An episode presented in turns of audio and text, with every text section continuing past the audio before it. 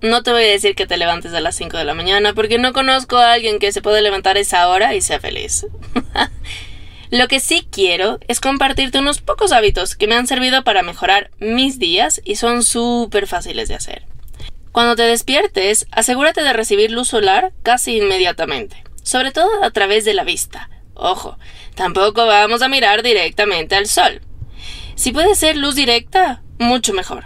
Esto se debe a que esta es la señal que tu cuerpo necesita para liberar el cortisol que está acumulado en tus riñones y darte ese boost de energía que necesitas para empezar el día.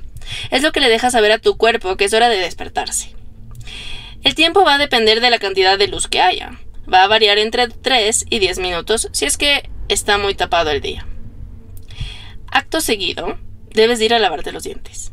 Asegúrate de lavarte la lengua. A lo largo de la noche, por la quietud de la boca, se crea un ambiente idóneo para las bacterias. Y si no te lavas la boca, estas bacterias van a ingresar a tu cuerpo que del primer sorbo de agua que tomes. Ahora, tiende tu cama. No, no lo digo para que complazcas a tu mamá o pareja. Es porque al hacerlo, tu cerebro lo interpreta como un logro y eso libera dopamina. Además, que empieza a crear momentum.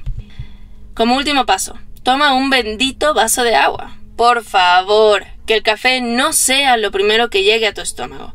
Así pones en marcha el sistema digestivo y no te quema por dentro. Listo.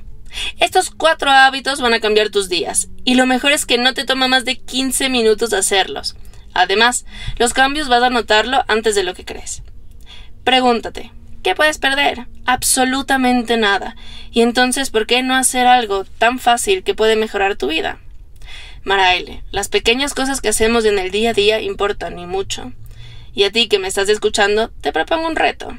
Implementa estos hábitos por una semana y me cuentas qué tal.